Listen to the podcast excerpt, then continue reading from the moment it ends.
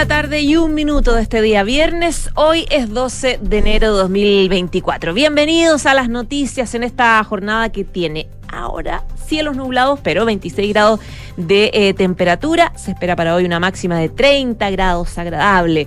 Eh, temperaturas que se van a mantener durante el fin de semana, porque mañana, por ejemplo, sábado, extremas entre los 12 y los 29. El domingo 31 grados, es decir, vamos a tener temperaturas eh, bien agradables que van a estar siempre bordeando los 30 grados. Eso en la región metropolitana, porque en Valparaíso más nublado, 20 grados la máxima.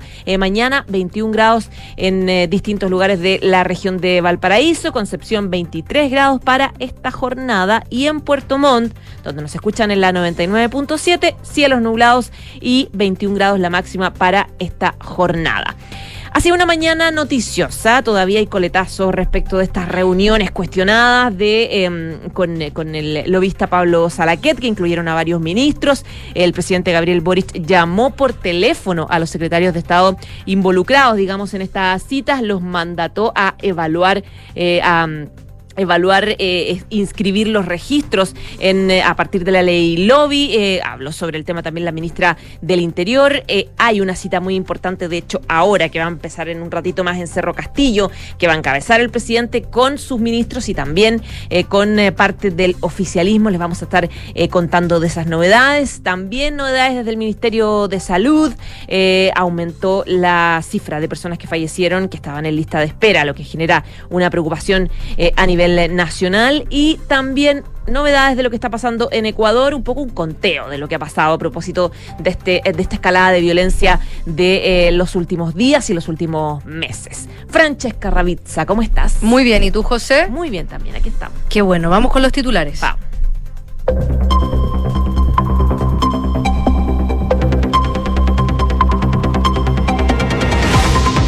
Presidente Gabriel Boric llamó a los ministros involucrados en el caso Lobby para solicitarles evaluar si sus reuniones en la casa de Pablo Salaquet deben ser registradas en la ley del lobby. El plazo para los ministros de Economía, Interior, Trabajo, Medio Ambiente, Agricultura y Relaciones Exteriores se acabaría la próxima semana.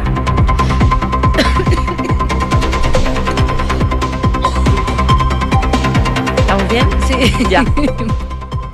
La democracia cristiana aceptó la invitación de la Alianza de Gobierno para unirse en una lista única para las próximas elecciones. El presidente del partido, Alberto Undurraga, dijo que hay disposición de ir en un pacto para los cargos unipersonales y agregó en conversación con T13 que si hay dispresión va a ganar la derecha.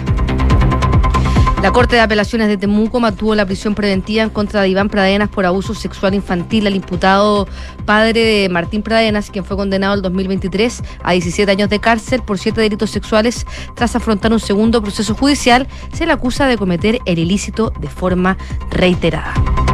La Marina Británica pidió precaución a los barcos en el Mar Rojo tras los bombardeos contra Yemen. Por su parte, los hutíes aseguraron que no darán tregua con los ataques y declararon una guerra abierta contra las potencias y que responderán a la reciente ofensiva de Estados Unidos y también de Gran Bretaña. El presidente de Ecuador, Daniel Novoa, envió a la Asamblea Nacional un proyecto de ley en el que propone el aumento en tres puntos porcentuales del IVA para combatir la crisis de violencia. En el comunicado, el mandatario reconoció la complicada situación económica y destacó la necesidad de adoptar medidas fiscales proactivas para evitar la acumulación de deudas. Y en el deporte, José Ignacio Cornejo se mantuvo noveno en el cierre de la última jornada del Dakar y se dio su lugar de podio al caer a la cuarta posición en la clasificación general.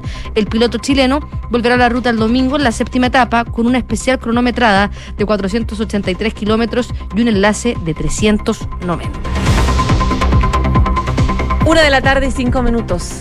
Francesca Ravizza, muchas gracias por ese resumen de titulares. Te costó leerlo. Accidentado. Sí, medio accidentado, pero lo lograste. Muchas Gracias. gracias.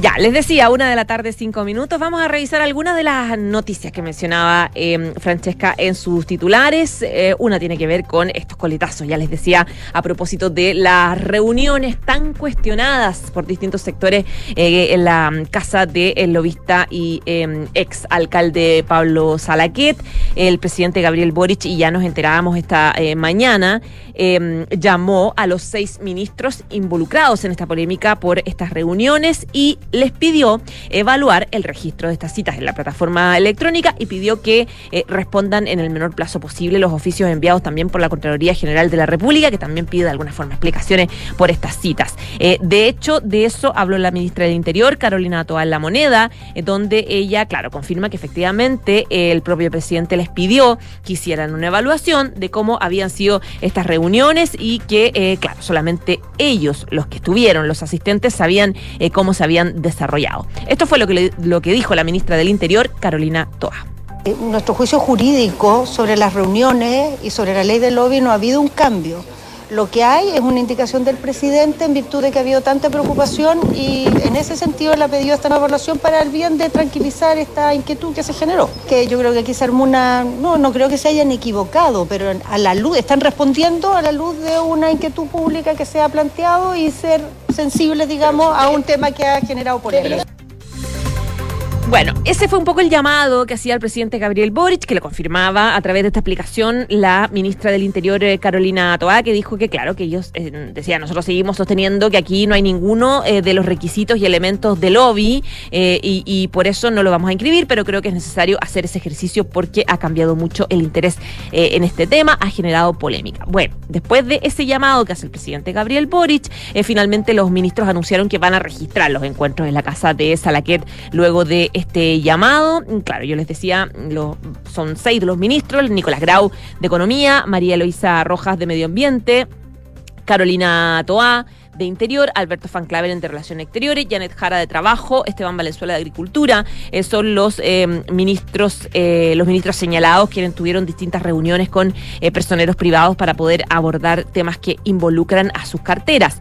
Bueno, del gobierno reiteraron que los encuentros no fueron anotados porque ellos decían que no era necesario por la forma en cómo se abordaron esta materia. Indicaron que solo resultaron ser conversaciones más bien generales. De hecho, Boric había dicho, se acuerdan la semana pasada, que acá no había ningún incumplimiento de ley, bueno, cambió de un día, de, una semana a otra, diciendo que no, esto hay que inscribirlo y tiene que ver con las críticas que finalmente se generaron de manera eh, transversal. Eh, por eso la ministra del Interior eh, ahora hablaba, salía desde la moneda, el audio que ustedes escuchan, donde decía que una nueva evaluación de cómo se habían sido esta, que el presidente había pedido esta nueva evaluación de cómo se habían hecho esta estas reuniones. Y lo que pasó fue que se confirmó que los ministros Grau, Jara, Van Claveren y Valenzuela sí decidieron y anunciaron que van a anotar estas reuniones por ley lobby finalmente, pese a que ellos consideraban que no era necesario porque la ley lobby solamente indicaba que indica que eh, tengan que registrarlos en caso que sea una conversación eh, relacionada con un tema donde un ministro puede tomar una decisión respecto de un proyecto de ley. Ellos decían, no, hablamos temas generales. Aún así, eh, estos ministros anunciaron, de hecho ya enviaron como distintos comunicados a los medios de comunicación, que van a inscribir igual, las van a anotar en las reuniones por ley lobby, a pesar de que ellos consideraban que no es necesario. Eh, y eso precisamente es lo que se reforzaba desde los distintos gabinetes, eh, cuando, eh, como les decía, hubo muchas críticas de distintos sectores respecto a la necesidad de que existiera transparencia de este tipo de reuniones. Y la pregunta es de qué manera estas citas y estas reuniones con empresarios relacionados con temas de proyectos de ley pueden influir finalmente en, en las decisiones que tomen los jefes de distintas carteras. Una de la tarde y nueve minutos. Estás en Ahora en Duna. Bueno, vamos con otro tema importante que les quería contar, tiene que ver también con el presidente Gabriel eh, Boric, que eh, yo les adelantaba, a esta hora el presidente eh, probablemente ya está por recibir a parte de sus ministros del comité político y también los representantes de los partidos de, del oficialismo para en Cerro Castillo, ahí en Viña del Mar, donde se va a buscar diseñar una hoja de ruta para lo que queda de este gobierno, es decir, para este año y el otro, para delinear una hoja de ruta del 2024 y también tratar de ordenar al oficialismo. En la cita van a estar presentes en esta reunión Carolina Toa, el equipo político, el ministerio, el comité político que está compuesto por Carolina Toa, por Álvaro Lizalde de Sexpress, por Camila Vallejo, eh, vocera, por Mario Marcel, Hacienda, Antonia Orellana, ministra de la Mujer y también la ministra del Trabajo, Janet Jara. El presidente Gabriel Boric estuvo desde temprano en la región de Valparaíso, tuvo una actividad en Quilpué. Em, que estaba programada en la mañana eh, en un CEFAM junto a la ministra de Salud Jimena Aguilera y lo que busca eh, el gobierno y el presidente Boric con esta reunión es un poco ir viendo eh, las prioridades para este año, las prioridades sobre, sobre todo legislativas, ya quedan o sea, estamos en la mitad del gobierno, este año son las elecciones municipales, por lo tanto, la agenda y los avances eh, que pueda lograr la moneda en este año son clave para concretarlo, porque ya el último año normalmente es un año muy electoral y por lo tanto las posibilidades de que el gobierno pueda avanzar en sus proyectos, eh, se hace un poquito más cuesta arriba. Por eso es que el gobierno quiere organizar esta hoja de ruta, por eso es que se va a juntar con representantes de los distintos partidos eh, para poder eh, pensar un poco en temas importantes, como por ejemplo cómo organizarse lo que queda de, la discusión de la reforma de pensiones, que se va a votar de hecho la próxima semana en el Congreso, también el nuevo pacto fiscal como principales prioridades de la moneda para poder avanzar. Desde el gobierno ah, dicen que el la idea es tratar de ordenar al oficialismo, que ha tenido algunas peleillas importantes en las últimas semanas. Ha habido diferencias entre socialismo democrático y también el Frente Amplio, eh, luego de que, por ejemplo, el exministro Giorgio Jackson, de RD, eh, acusara a, mm, o, decidiera querellarse en contra del senador socialista Fidel Espinosa por, las cosas que dijo en su contra por el tema del caso convenio. Eh, recordemos también que hay otro contexto que fue la acusación constitucional que fue rechazada en contra del ministro de la Vivienda Carlos Montes, eh, también por quienes han cuestionado la labor del de, el jefe de asesores del presidente Miguel Crispi. Es decir, hay un cúmulo, digamos, de, de varios desencuentros entre los em, distintos sectores del oficialismo eh, también se da en un contexto de una reunión bien importante que hubo ayer em, entre representantes del oficialismo en la casa del eh, diputado y em, presidente de Acción Humanista Tomás Hirsch, una reunión bien larga, bien extensa, donde trataron también de no solamente pensar en las prioridades del gobierno, sino también en materia electoral, cómo se van a organizar un poco sobre el tema. Y eso es lo que quiere eh, hacer la moneda con esta cita, como delinear, dicen ellos, los mínimos comunes de cara a estos dos años que quedan de la administración de Boric y también resolver los métodos de negociación, la resolución de conflictos y el cronograma para la negociación electoral de cara a las elecciones municipales de octubre, es lo que consignaba ahora en, un en una nota periodística el diario La Tercera. Eh, por lo tanto, hay expectativa de lo que pueda pasar en esta cita que se va a generar ahora a las 13.30, es desde es decir, desde hoy, desde ahora temprano, en eh, Cerro Castillo, encabezada por el presidente Gabriel Boric. Una de la tarde y 13 minutos. Estás en Ahora en Duna Vamos a revisar más noticias nacionales. Hay preocupación luego de que el Ministerio de Salud revelara que en el año 2022 más de 44 mil personas fallecieron mientras esperaban ser atendidas en una lista de espera. Es un 10% más respecto del año anterior. Del total, 38 mil pacientes aguardaban por una atención de especialidad o una cirugía no incluida en el plan AUG, mientras que más de 5 mil personas murieron esperando un tratamiento GES, eh, que es eh, garantía explícita de salud eh, que por ley garantiza tiempos máximos de atención. Incluso algunos pacientes contaban con, mm, eh, con más de una garantía, sumando 6.100.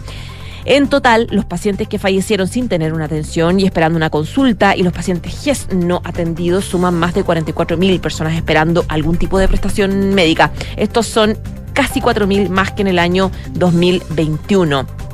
Eh, de hecho, según datos del Instituto de Salud Pública de la Universidad Andrés Bello eh, y según el académico de esta universidad que es Manuel Inostroza, el 2022 se alcanzó la mayor cifra de los últimos años de personas fallecidas esperando una atención oportuna. En 2021 había sido 37.000 en listas de espera no GES y 3.000 en listas de espera GES.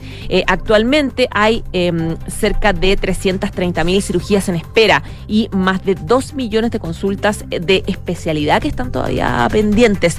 Muchos pacientes están a la espera eh, de eh, más de una atención y por eso el registro consigna 38 mil personas fallecidas, pero en un total de 54 mil casos o derivaciones de espera, lo que configura un promedio de 1,4 por persona. Entre las causas de defunción de quienes murieron estando en estas listas de espera, en la salud pública, las tres mayores corresponden a tumores, es decir, a distintos tipos de cánceres, enfermedades del sistema circulatorio y también enfermedades respiratorias. Estas causas eh, de fallecimiento no difieren de las causas de muerte, de muerte por la población en general. Eh, por lo tanto, no es posible, eh, decían en el Ministerio de Salud, establecer ningún tipo de conclusión sobre si la causa de fallecimiento fue atribuida o no a eh, estar en una lista de espera, según lo que explicaban del Ministerio de Salud. Este informe fue entregado el 28 de diciembre pasado a la Subsecretaría de eh, Redes Asistenciales, que remitió esta información a las comisiones de salud de la Cámara Baja y del Senado y también a la Comisión Mixta de Presupuesto. Una de la tarde, 16 minutos. Estás en Ahora en Duna. Vamos con más informaciones. Hoy la Corte de Apelaciones de Temuco confirmó la medida cautelar de prisión preventiva contra Iván Pradenas, que es papá de Martín Pradenas, quien estaba impulsado, imputado, digo, por delito de abuso sexual infantil reiterado. Hace una semana la instancia había decretado la medida y decretó también un plazo de investigación de eh, tres meses para poder, eh, para poder eh, realizar las pesquisas. El hombre fue detenido por la Brigada de Delitos Sexuales de la PDI, esto en el marco de una investigación que hacía la Fiscalía por delitos de carácter sexual, pero que dice el órgano persecutor, la fiscalía, digamos, no tiene relación con los hechos por los cuales fue investigado y condenado su hijo, Martín, Martín Prádenas. Esta causa está actualmente bajo, bajo reserva. Eh, porque, según eh, decía la fiscalía, se debe resguardar la privacidad de la víctima. Por eso la audiencia no permitió, por ejemplo, el acceso a la prensa.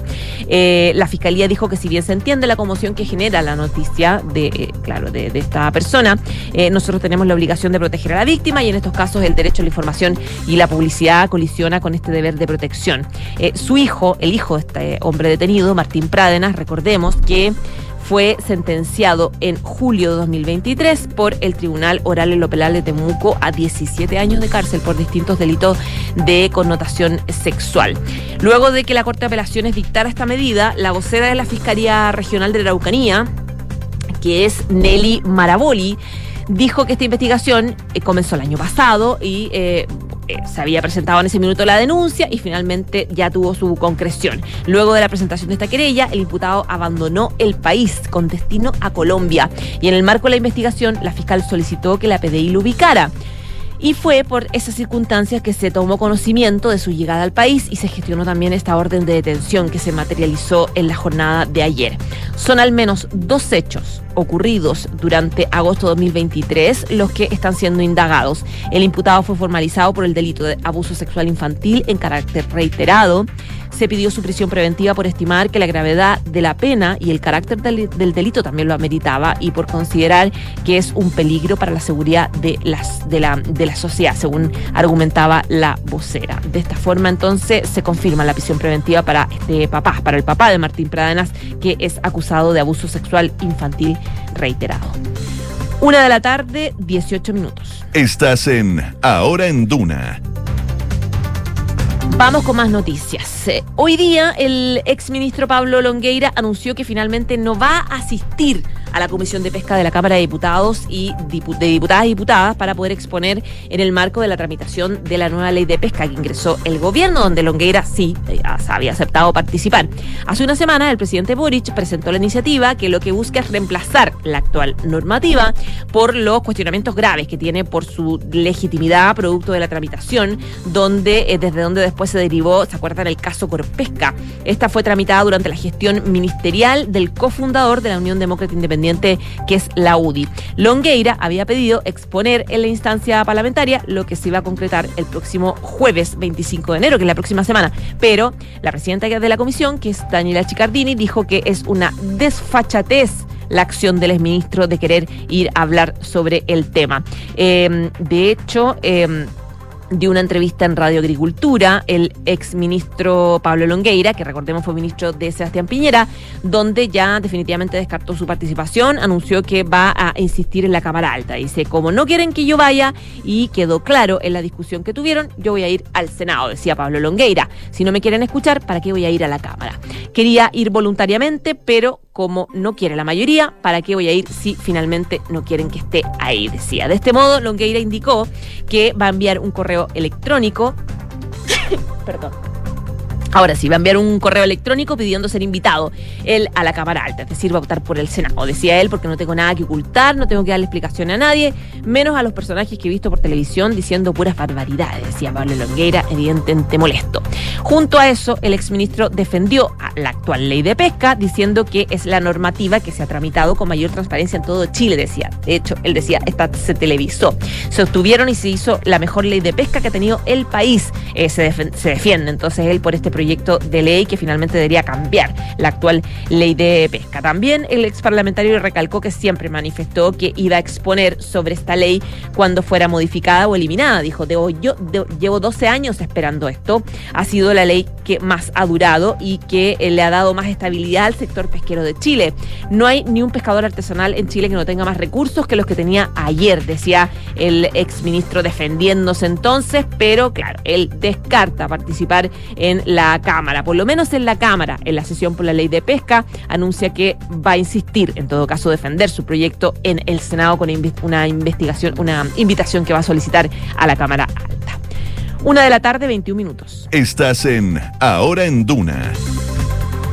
Bueno, y hablando del Congreso, eh, uno de los temas súper pendientes que probablemente va a estar ahí entre las conversaciones que va a tener el presidente Gabriel Boric en la reunión que va a tener a esta hora en Cerro Castillo con el oficialismo es la reforma previsional. Es un tema importante para el gobierno, una de las banderas eh, de lucha de, eh, de la campaña y una de las prioridades que ha pedido el presidente a sus ministros. Hoy en Duna en Punto conversamos con el presidente de la Confederación de la Producción y del Comercio sobre el tema hablamos sobre eh, el em, eh, sobre la reforma previsional. Él se refirió a la ley marco de autorizaciones sectoriales e inversión, a la reforma previsional y también eh, habló de las reuniones, estas polémicas reuniones en la casa de Pablo Salaqueta. Habló de varios temas, pero respecto a la, em, a la ley de pensiones, él decía que las indicaciones que presentó el gobierno no son buenas. Eh, por ejemplo, él decía que el tema del autopréstamo finalmente perjudica a las personas. Tiene una opinión bastante crítica de la iniciativa o de los últimos cambios que quiere hacerle a la moneda.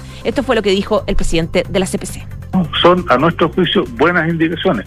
El tema del concepto del autopréstamo eh, nos parece que eh, al final del día termina perjudicando a las personas. Si queremos ayudar a las personas tenemos que ir por otro camino y no eh, retirando los recursos que ellos tienen, aunque porque al final del día convengamos una cosa, Rodrigo, es difícil que esos recursos los vayan a devolver. Era Ricardo Mewe, presidente de la CPC, la Corporación eh, de la Producción eh, y del Comercio, que decía que em, las indicaciones y la forma en que se ha aprobado esta comisión, además, eh, ha generado poco espacio para la producción. dice que lo que puede salir de ahí no necesariamente va a estar alineado con las necesidades de las personas, por lo tanto, él insiste en la necesidad de un diálogo, decía el presidente de la Confederación y la Producción de la Producción, ah, presidente de la Confederación de la Producción y el Comercio, la CPC. Ricardo Beu. Es lo que decía en conversación con Duna en punto. Una de la tarde, 23 minutos. Estás en Ahora en Duna Alcanzamos a leer una noticia internacional, solamente actualizar lo que está pasando en Ecuador. A propósito de, el, em, de, ya las cifras respecto de eh, la situación crítica que se está viviendo en distintas cárceles, el aumento de eh, también la delincuencia del crimen organizado, aumentaron a 178 los rehenes en distintas cárceles. De hecho, en Ecuador eh, es el número de funcionarios prisioneros que están retenidos como rehenes en los motines simultáneos suscitados en siete cárceles de Ecuador, que se incrementó eh, en la jornada de em, hoy día a 178, luego de ampliarse más recintos en esta crisis, según informaba el Servicio Nacional de Atención Integral de Personas Privadas de Libertad. Esta organización dijo en un comunicado que entre el personal retenido hay 158 guardias carcelarios que están, eh, eh, que están secuestrados, 20 funcionarios administrativos en las cárceles de las ciudades de las sureñas Majala, Loja, Cuenca, Azojes y las céntricas eh, Ambato y la Nortella de Esmeraldas. Durante la madrugada de, em, hoy día se em, unieron a la serie de motines las cárceles de Machala y Esmeraldas, lo que aumentó a siete eh, los prisiones eh, en esta situación respecto de las días anteriores, cuando este organismo había informado de 139 retenidos. En la cárcel de Esmeralda, eh, situada en la provincia fronteriza de Colombia, un grupo de presos llegó a disparar desde el interior de la prisión contra personal de las Fuerzas Armadas que se encontraban en el exterior, quienes reaccionaron para controlar la situación. También hubo incidentes en la cárcel de la mm, ciudad de Santo Domingo eh, y desde la cárcel de Riobamba también, donde se están generando este tipo de, eh, de disturbios. Antes eh, que, em, de que em, de que, que, existiera esta fuga también importante de eh, Fabricio Colón, eh, cabecilla de la banda criminal de los Lobos, que había sido detenido días atrás y señalado por el general eh, fiscal Daniel Salazar, que presuntamente planeaba un atentado contra ello. Se fugó también el fin de semana José Adolfo Macías Fito, que es el líder de esta banda criminal Los Choneros, que salió de la cárcel regional de Guayaquil, de manera que aún es desconocido su paradero. Las autoridades aún no logran dar con él. En la cárcel de La Tacunga también se podía ver eh, el miércoles a los presos eh, encaramados en los techos del recinto carcelario con pancartas que reclamaban paz, al igual que sus familiares también hacían en los exteriores de la prisión. Esta serie de motines son parte de esta escalada de violencia protagonizada esta semana por las bandas criminales organizadas en Ecuador, que también incluyeron secuestros y atentados contra policías, vehículos incendiados, explosiones y hasta el asalto armado a un canal de televisión en la ciudad de Guayaquil. Una de la tarde y 26 minutos. Estás en Ahora en Duna. 26,3 grados la temperatura en este momento. Les decía que en Santiago se espera una máxima de 30 grados para hoy y 20 grados en Valparaíso. Hasta aquí llegamos con este resumen de noticias, pero quédese con nosotros aquí en la 89.7 y la mejor selección musical. Chao, chao.